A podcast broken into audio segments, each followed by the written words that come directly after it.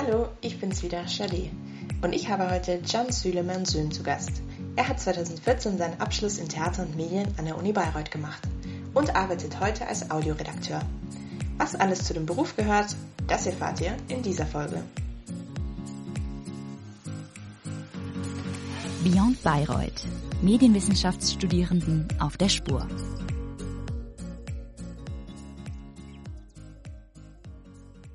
Hallo Can, ich freue mich sehr, dich heute hier willkommen heißen zu dürfen und möchte dich zu Beginn wie immer bitten, dich einfach kurz vorzustellen, wer du so bist und vor allem, was du beruflich machst. Ja, hallo, äh, ich bin Can, bin bald 37 Jahre alt, äh, lebe in Berlin seit, ähm, ja, ich kann es selber nicht mehr zählen, ich glaube acht Jahren und bin äh, Redakteur für Audioinhalte.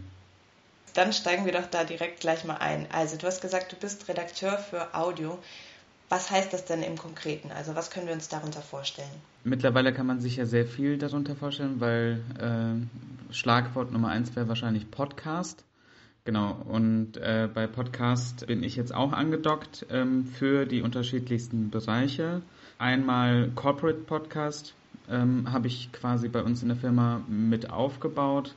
Äh, da geht es um äh, Unternehmenspodcasts für Unternehmen wie die Deutsche Bahn, für BMW, die für ihre Kunden oder für ihre Gäste, je nachdem, ähm, Audioinhalte produzieren wollen.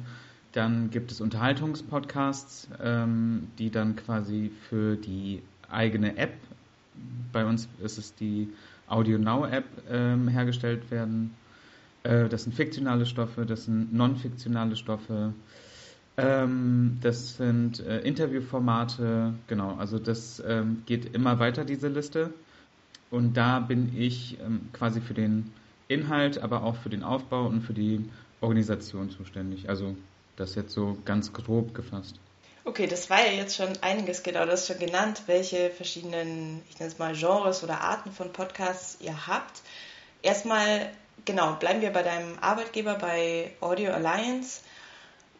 Du hast es ein bisschen angesprochen, bei welchen Podcast-Formaten bist du denn? Oder arbeitest du gleichzeitig bei verschiedenen? Wie läuft das ab? Wie kannst du auswählen? Bewirbst du dich auf bestimmte Formate? Wie ist da so die Verteilung? Also angefangen hat es mit einem Format, was mich jetzt auch über eineinhalb Jahre begleitet hat, oder ich das Format eher begleitet habe. Äh, das hieß äh, Die elf Leben ähm, des Uli Hoeneß. Äh, das war ein Fußball-Podcast, deutsche Zeitgeschichte hätte ich jetzt sogar noch gesagt, auch und Biografie in einem. Also mir werden die Projekte zugewiesen, ich kann auch Projekte vorschlagen. Das hat, genau, das sind jetzt so unterschiedliche Ansätze. Also es gibt einmal ähm, den Punkt, dass man bei einer Redaktionssitzung ähm, vielleicht sein Interesse bekunden kann und dann wird demnach was verteilt. Ich habe halt einen Film-Background, deshalb habe ich halt äh, am Anfang sehr viele lange Erzählformate bekommen, ähm, wo dann eine Episode halt 40 Minuten, 60 Minuten dauert und ähm, wo halt eine richtige Geschichte erzählt wird oder genau, wo es sehr viel um Spannung äh, geht, wo es sehr viel um Handlungsaufbau geht äh, und weniger jetzt die klassischen äh, Podcasts, wie man sie immer auch gerne als Laber-Podcast bezeichnet. Genau, davon hatte ich auch welche, aber ähm, das war so mein Hauptschwerpunkt. Und ähm, da wurden mir die Projekte zugewiesen. Oder es gab, ähm, was bei Bertelsmann auch schon seit ein paar Jahren der Fall ist, die Content Alliance. Das ist, das klingt sehr geheimnisvoll.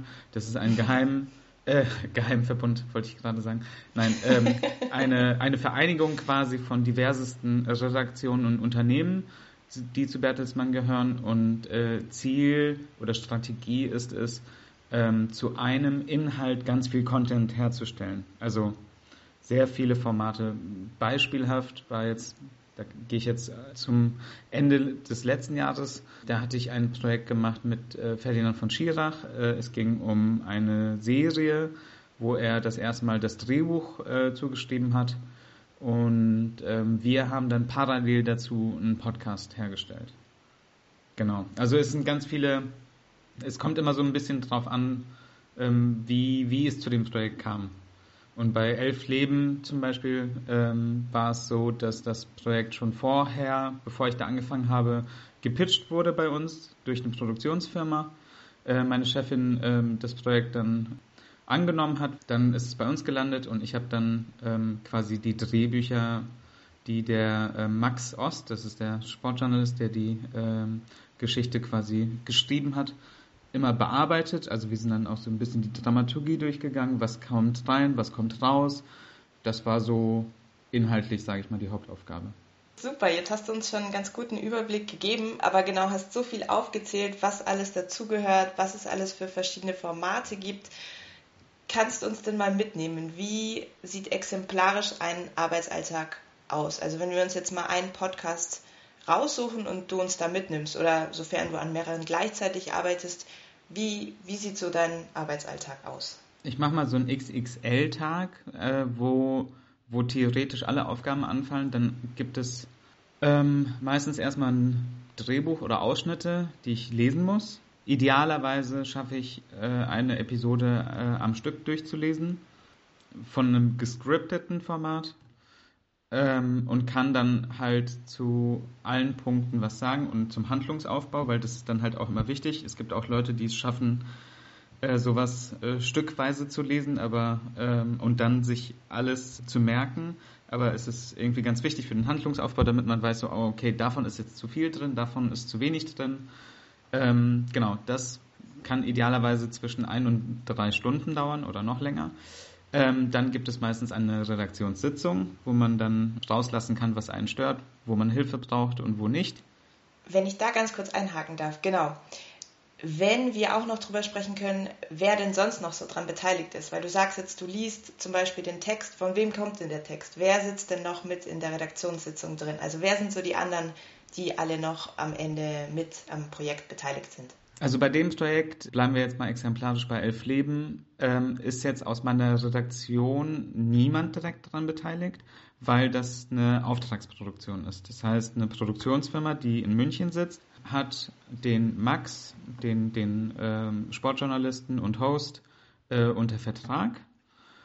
Und äh, die schließen dann quasi mit uns einen Vertrag ab und äh, wir sind dann Auftraggeber, deshalb Auftragsproduktion und deshalb bin ich auch der einzige zuständige Redakteur von uns aus. Genau. Und über mir, die einzige Person, die da halt quasi direkt mit daran beteiligt ist, ist äh, die Redaktionsleiterin, weil sie das dann quasi abnimmt. Äh, sie hört sich dann meistens die Pilotfolge an oder sonst wie. Und ähm, das ist halt auch nochmal speziell, weil sehr viele Leute bei Podcasts kommen ja vom Radio und meine Redaktionsleiterin kommt auch vom Radio und sie hat ähm, auch ein, ähm, ja, ein besonderes Augenmerk darauf, weil sie ähm, auch die Aufnahmen von Max betreut. Also sie ist dann quasi auch dabei, wenn er im Studio sitzt in München ähm, und das alles äh, einspricht, ist sie dabei und hört zu. Das mache ich zum Beispiel nicht, weil ich keinen so krassen Radio-Background habe. Mhm. Okay, vielen Dank. Genau, dann kommen wir zurück. Genau, und dann haben wir die Redaktionssitzung und die ist halt sehr allgemein gefasst, also weil jeder Redakteur kommt dann mit seinen Projekten und sagt dann, ähm, wo er gerade steht oder ähm, wenn er Hilfe braucht, sagt er das oder wenn er helfen kann, sagt er das oder sie. Genau, und das geht dann meistens zwischen 20 Minuten und einer Stunde. dann habe ich meistens ein oder zwei Telefonate mit äh, irgendwelchen Menschen aus dem äh, Bertelsmann-Kosmos äh, weil ich ähm, für neue Projekte immer versuche, äh, Informationen zu sammeln. Das ist immer nicht so einfach, ähm, bis man halt auch die Leute findet und weiß, wer der Ansprechpartner ist. Genau. Ähm, und dann kommt erstmal eine Flut an E-Mails, die beantwortet werden müssen. Dann geht es auch sehr oft darum, vor dem Start äh, eines neuen Projekts ähm, um Marketingmaßnahmen, ähm, die man besprechen muss mit dem Business-Team. Ähm, da habe ich auch eine Kollegin, mit der ich mich dann ständig austausche, was wir da am besten machen, bevor so ein Projekt an den Start geht. Ähm, dann geht es sehr oft darum, äh, neue Projekte aufzuziehen, weil bevor das eine Projekt zu Ende geht, sollte man idealerweise schon die nächsten Projekte vorbereitet haben. Das ist dann halt auch im ständigen Austausch. Also wie komme ich an meine Projekte? Ähm, entweder wird das äh, von oben, damit meine ich meine Chefin, weitergeleitet oder vorgeschlagen. Manchmal ähm, kommt es auch dazu, dass wir eine direkte Anweisung bekommen von der Hauptzentrale, dass jetzt eine große Serie startet und ob man dazu vielleicht äh, einen Podcast herstellen kann. Genau, also ganz, ganz unterschiedliche Wege zum Ziel. Ja, vielen, vielen Dank. Total interessant zu hören, wie breit gefächert die Tätigkeiten sind. Also in meiner Vorstellung hatte sich das so aufs Recherchieren äh, und vielleicht noch die Vorbereitung von Interviews im Podcast beschränkt. Aber interessant zu hören, dass da wirklich so viel dazugehört, ja. Ähm, zu recherchieren, das ist ein gutes Stichwort. Ähm, bei dem Projekt, was ich jetzt Ende letzten Jahres gemacht habe, äh, mit Ferdinand von Schirach, war es so, dass ich da ähm, also nicht nur so der klassische Redakteur bin wie beim Fernsehen, der dann quasi ein Projekt inhaltlich und organisatorisch betreut, sondern da war ich dann eigentlich auch so ein bisschen wie so ein ausführender Produzent. Ähm, das heißt, da musste ich dann Recherche betreiben, weil wir dann keine externe Produktion hatten. Ich habe dann Interviewgäste ähm, angefragt, ich habe die Reisen von denen organisiert, ähm, ich habe quasi die Fragen für, für das Interview ausgearbeitet äh, ich musste dafür Archivarbeit äh, betreiben, ähm, bei diversen Zeitungen äh, Stories anfragen, die sie damals geschrieben haben und so die ganze Geschichte auch zusammenbasteln. Also das hat dann wirklich eine Vorarbeit von bestimmt so zwei Monaten gehabt, bevor es dann überhaupt zu den Interviews kam. Also es kann je nach Projekt ganz unterschiedlich laufen. Kannst du denn vielleicht nochmal zusammenfassen, was vielleicht auch für dich Aspekte waren, Tätigkeiten, die dich überrascht haben, an die man vielleicht vorher gar nicht denkt und die dann vielleicht auch besonders im Audiobereich noch dazukommen, die man, die man gar nicht so im Hinterkopf hat, wenn man, wenn man an den Job des Redakteurs denkt. Mir fällt jetzt gerade eine ein, die jetzt wahrscheinlich nicht direkt jetzt darauf passt, aber äh, ich musste damals, also bevor wir die erste Folge von äh, Elf Leben rausgebracht haben, ähm, am letzten Wochenende quasi vor der Ausstrahlung, äh, war es so, dass wir äh, nochmal an eine juristische Prüfung gedacht haben, ähm, weil wenn man über jemanden spricht, sollte man auch sicher sein, dass man sich rechtlich vorher ja ähm, gewaffnet hat und äh, dass alles auch in trockenen Tüchern ist. Und äh, das war eine sehr kurzfristige Sache, die dann aber auch Gott sei Dank gut verlief, also weil da auch nichts drin war, glaube ich, wo man sagt so, ah okay, das hätte jetzt gefährlich werden können. Ähm, aber ich kenne das von meiner Arbeit davor ähm, als Producer, da war das gang und gäbe, dass man wirklich jede Seite am besten äh, doppelt äh, prüfen ließ, äh, um auf der sicheren Seite zu sein, dass da auch nichts drin ist, äh, was jetzt einem ja, angekreidet werden kann. Dann, bevor wir zu den Rahmenbedingungen kommen, hast du denn noch exemplarisch einen Podcast oder vielleicht sogar eine Episode, die besonders witzig war oder besonders aufwendig oder die einfach die ist, die dir so am meisten im Gedächtnis geblieben ist? Hm, wahrscheinlich bei jedem Podcast gibt es so eine Episode, die ähm, für mich besonders war. Letztes Jahr hatten wir einen Podcast gemacht zu dem ganzen Wirecard-Skandal. Äh, den haben wir Chasing Marshalak äh, getauft. Da muss ich sagen, waren es eigentlich alle Episoden. Also ich kann den gesamten Podcast sehr empfehlen, weil äh, es zu dem Zeitpunkt gab es schon sehr viele Podcasts äh, über den Wirecard-Skandal. Und unsere Zielsetzung wurde es, dem Ganzen so ein bisschen, ja, so ein Crime-Thriller. Ein, ein Touch, ein Vibe. Oder eine Note. Genau, so eine Note. Also, ja, eine Note klingt sehr klein, aber äh, es sollte halt wirklich sehr viel Elemente haben. Also sehr viele Elemente, die halt auch so ein bisschen äh, dieses plötzliche Verschwinden von so einem Top-Manager äh, äh, nochmal so ein bisschen aufleben lassen sollte, wie als wäre es jetzt irgendwie so ein Spionagefilm aus den 70ern oder 80ern. Genau, und da dadurch hat das Ganze auch nicht diesen trockenen Charakter, dass wir jetzt äh, den Leuten erzählen, so ein bisschen was ist was mäßig, sondern äh, dass man halt äh, auf jeden Fall diesen Unterhaltungsfaktor mit da drin hat. Also dass man es schafft, ähm, auf mehreren Ebenen, also wie bei jeder guten amerikanischen äh, Polizeiserie, man erfährt was zeitgleich vom, aus dem Privatleben, man erfährt was äh, zu dem Fall, und man erfährt währenddessen ähm, eigentlich, was man eigentlich gerade anhört. Also dass man halt auf unterschiedlicher Ebene äh, mit Informationen äh, äh, versorgt wird, die einen unterhalten können, einen informieren und ähm, genau, Punkt. Dann lass uns doch jetzt mal zu den Rahmenbedingungen kommen, die natürlich auch nicht ganz unwichtig sind. Gerade im Bereich bei uns im Studium der Medien gibt es ja viele, die sich vor allem kreativ austoben wollen und die da so ihren Freiraum brauchen. Wie würdest du das beurteilen? Also sind dir, ist dir der Rahmen recht strikt gesetzt oder kannst du dich da durchaus auch kreativ ausleben oder deine Kreativität mit einfließen lassen? Also jetzt nur auf meinen jetzigen Job bezogen, würde ich sagen, ja. Also ich kann eigentlich alles ausleben, also die, die Kreativität oder die, die Ideen, die mir einfallen. Ähm, das kommt halt auch immer darauf an, wo man halt sitzt. Ne? Also bin ich jetzt auf der Produzentenseite, bin ich jetzt der Host oder bin ich jetzt der Redakteur? Äh, was bei mir mittlerweile ähm, der Fall ist, dass ich es mag, wenn ich ähm, so eine Mischung habe, dass ich nicht zu 100% kreativ sein muss, weil das kann ab einem gewissen Punkt auch äh, dazu führen, dass man nicht mehr weiß, wo, wo hört es jetzt auf und wie lange muss ich jetzt noch weitermachen.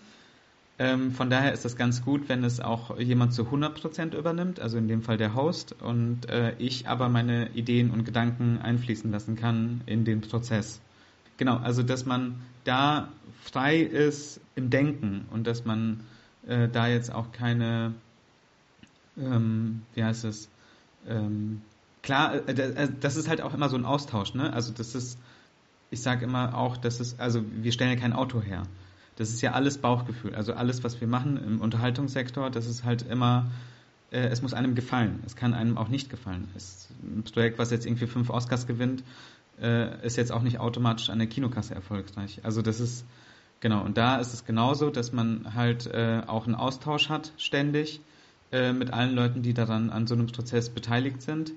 Ähm, und äh, Bauchgefühl sehr wichtig ist und Erfahrung, also dass man halt sehr viel vorher oder im Laufe der Zeit gemacht hat, bis man so einen Punkt erreicht hat, wo man weiß, ich habe jetzt ein Drehbuch gelesen und aus der Erfahrung heraus weiß ich jetzt, ah, okay, da muss jetzt nochmal ran, äh, irgendjemand oder ich oder wir alle zusammen und da müssen wir jetzt nochmal äh, den Hauptteil ändern. Jetzt müssen wir das Ende vielleicht nochmal anpassen. Genau. Und das ist halt, glaube ich, etwas, was äh, einfach nur aus der ständigen Wiederholung ähm, entstehen kann. Dann, wie steht es denn um Aufstiegschancen oder wie sind so die Weiterbildungsmöglichkeiten?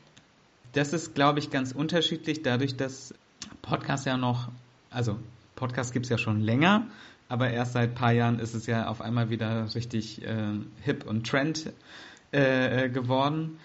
Und da ist es ganz unterschiedlich, je nachdem, welche Vorbildung man hat und äh, was, wo die eigenen Interessen auch liegen. Ne? Also will man jetzt Chefredakteur werden, das wäre jetzt eine Möglichkeit. Äh, dann muss man aber auch wissen, dass ähm, das eine sehr organisatorische Aufgabe auch sein kann, also dass man sich halt auch um die Mitarbeiter kümmert, um alle Belange, auch äh, um den kreativen Prozess drumherum. Dann gibt es auch die Möglichkeit, wenn man da ein Fable für hat und vielleicht auch sehr viel Radioerfahrung, dass man sagt, ich werde jetzt mein eigener Host. Äh, das habe ich auch schon erlebt ähm, dass dann Leute gesagt haben, ich äh, lege jetzt den Fokus darauf und ich gehe jetzt auch in die Richtung. Ähm, eine Freundin von mir, die ist dann zum Beispiel auch wieder komplett zurück zum Radio gegangen, weil sie dann gemerkt hat, das äh, war dann jetzt irgendwie ein schöner Ausflug, aber sie macht das weiter und Podcast nur noch nebenbei. Dann kenne ich auch äh, eine äh, Freundin, die äh, auch als äh, Redakteurin ähm, seit einigen Jahren arbeitet, aber das Ziel hat, in den nächsten zwei, drei Jahren ähm, als Moderatorin im Fernsehen zu arbeiten. Genau, also es gibt einen sehr, sehr unterschiedlichen, ja, äh, sehr, es gibt sehr unterschiedliche Möglichkeiten, also in welche Richtung man danach gehen kann. Oder muss man nicht, kann man. Dann noch zu einem Punkt, den es natürlich auch nicht ganz zu vernachlässigen gilt, und zwar kann man denn gut davon leben? Das kommt immer darauf an, wo man arbeitet. Und ähm, also wenn man jetzt zu Hause sitzt und sagt, ähm, ich mache jetzt Podcasts und sagt, wenn die äh, halbe Menschheit sich jetzt gerade Podcasts anhört, dann ist das ja bestimmt ein sehr gewinnbringender Markt. Würde ich erstmal als Hobby betreiben. Äh, wenn man es professionell machen will und damit auch Geld verdienen will, äh, dann macht es unter anderem Sinn, es so zu machen wie ich, dass man sich irgendwo anstellen lässt und dafür monatlich bezahlt wird. Und wenn man als Redakteur arbeitet, kommt es halt auch immer ähm, auf sehr viele unterschiedliche Faktoren an. Also komme ich jetzt direkt von der Uni, habe ich jetzt schon Berufserfahrung, komme ich vom Radio, komme ich vom Fernsehen. Genau, also das sind alles wichtige Faktoren und ähm, auf mich jetzt gezielt würde ich jetzt sagen, ja, man kann, man kann gut davon leben. Gut, dann vielen, vielen Dank für all die interessanten Einblicke zu deinem Beruf als Redakteur im Audiobereich, im Konkreten zu Podcasts. Bevor wir zu unserem Abschlusstalk kommen, würde ich jetzt gerne noch auf eine andere Phase in deinem Leben eingehen. Und zwar habe ich gesehen, dass du einen Master an der Filmuni Babelsberg gemacht hast in Film- und Fernsehproduktion. Das ist ja ein großer Name, ist bekannt, die Filmuniversität in Babelsberg und für viele auch ja so der große Traum irgendwie da, wo es dann hingehen soll. Deshalb einfach mal die Frage an dich, wenn du so Bayreuth und Babelsberg vergleichst, was sind so die größten Unterschiede, was sind vielleicht auch Gemeinsamkeiten? Beides sind überschaubare Städte. Äh, von daher äh, hat man merkt man keinen direkten Unterschied. Äh, ich habe damals in Babelsberg gewohnt, in einer, ich sage mal, Künstler-WG, äh, unweit von der Uni. Ich war auch der Einzige aus meinem äh, Studiengang, der in Babelsberg gelebt hat. Alle anderen haben in Berlin gelebt und haben sich immer gewundert, warum ich denn in Babelsberg bleibe. Zum Studium, da ist es so, ich habe einen Master gemacht, weil ähm, ich wollte nicht nochmal ein langes Studium äh, absolvieren. Äh, also das war mir wichtig und ich wollte die Zielsetzung auf Film äh, und Fernsehen setzen. Es gibt auch den äh, Medienwissenschaftsmaster an der Filmuni. Ähm, und ich war damals im ersten ähm, Studienjahr quasi äh, meines Masters. Also der wurde da ganz neu eingeführt.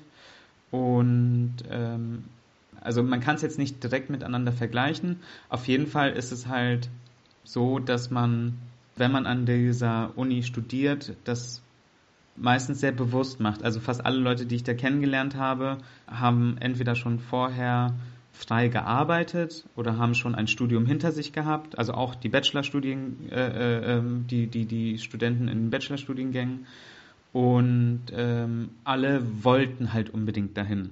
Also ich glaube, das war in Bayreuth teilweise auch der Fall, aber viele, die ich damals in Bayreuth kennengelernt habe, wussten auch nicht genau, wo es danach hingeht. Also die fanden halt nur irgendwas mit Medien interessant. Das hat auf jeden Fall, äh, genau, so ein bisschen den Unterschied gemacht. Man hat auch äh, sehr viele Projekte, in die man involviert sein kann, wenn man das will.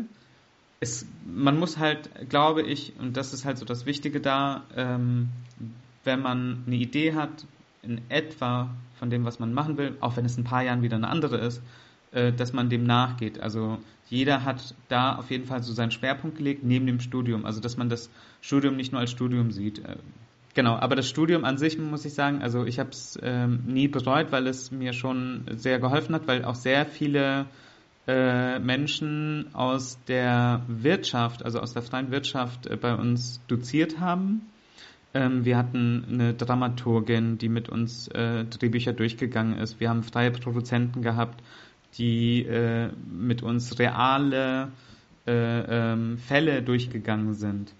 Und man kann, ne, wenn man halt wirklich so Einsatz zeigt, ich habe zum Beispiel als Einzige bei mir im Studiengang äh, mich dann auch beworben für ein ähm, Seminar, was es, äh, da angeboten wurde. Das heißt Winter Class wo man dann äh, quasi das serielle Erzählen lernen kann, wo sie dann auch teilweise Producer aus den USA äh, ähm, ein, äh, eingeflogen haben, ähm, die uns dann an unterschiedlichen ähm, Formaten dann das äh, ähm, Vorgehen von ihnen erläutert haben. Genau, also man kann super viel da machen, wenn man äh, motiviert ist. Genau. Und dann lass uns doch jetzt noch mal kurz zu deiner Zeit in Bayreuth zurück, zurückkommen. Und zwar hast du ja einen Master in Babelsberg gemacht. Würdest du denn sagen, dass dich dann deine Zeit in Bayreuth gut darauf vorbereitet hat?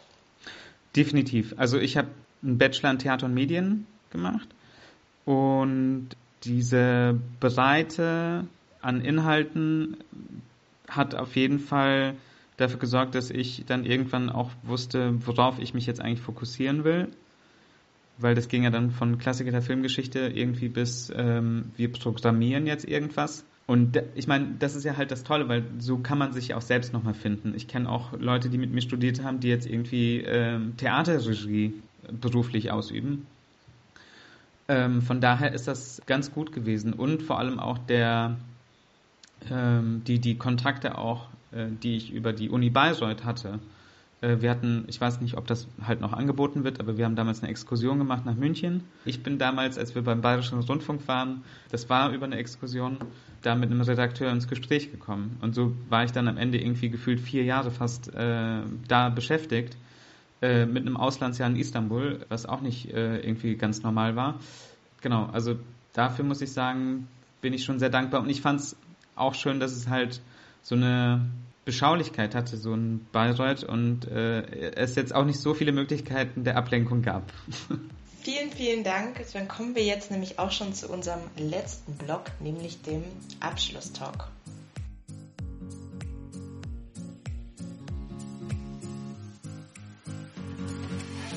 Der Abschlusstalk. Die erste Frage lautet, was war dein denkwürdigster Moment in Bayreuth? Ich war schon in Berlin. Ich war damals bei der UFA beschäftigt und es ging darum, dass ich ein Gutachten brauche für ein äh, Serienprojekt, also ein, ein medienwissenschaftliches Gutachten. Und ähm, unsere Legal-Abteilung hatte irgendwie keinen Experten gefunden und ich habe gesagt, ich habe da jemanden, den ich fragen kann ähm, der jetzt auch äh, mittlerweile nicht mehr tätig ist in Bayreuth, Professor Müller. Und äh, ich habe ihn dann angefragt und er war total entzückt und meinte, ach wie toll, ein Student von mir ist jetzt äh, in der weiten Filmwelt äh, angekommen und äh, wir haben uns dann in München getroffen mit zwei Anwälten ähm, und das war alles sehr surreal, weil ich ihn eigentlich nur aus der äh, Studienbank kannte. Und dann saß ich da jetzt als Producer von der UFA und äh, brauchte quasi ein Gutachten von ihm und saß da mit zwei Anwälten und dann haben wir das halt alles besprochen. Ähm, und das war, glaube ich, so einer dieser äh, Momente, wo man irgendwie so ja stolz war. Irgendwie so schön, dass das genauso seinen Weg genommen hat und äh, auch mit ihm die Unterhaltung. Ähm, auch so auf einer anderen Ebene, dass er halt auch gesehen hat, okay, da ist jetzt kein Taxifahrer draus geworden, sondern der ist seinen Weg gegangen und äh, ich habe ihn inspiriert oder wir, genau. Und das war irgendwie so ein schöner Moment, auch wenn es nicht direkt in Bayreuth war, aber auf jeden Fall war Bayreuth der ausschlaggebende Punkt. Würdest du es nochmal studieren, Theater und Medien in Bayreuth? Ja, doch.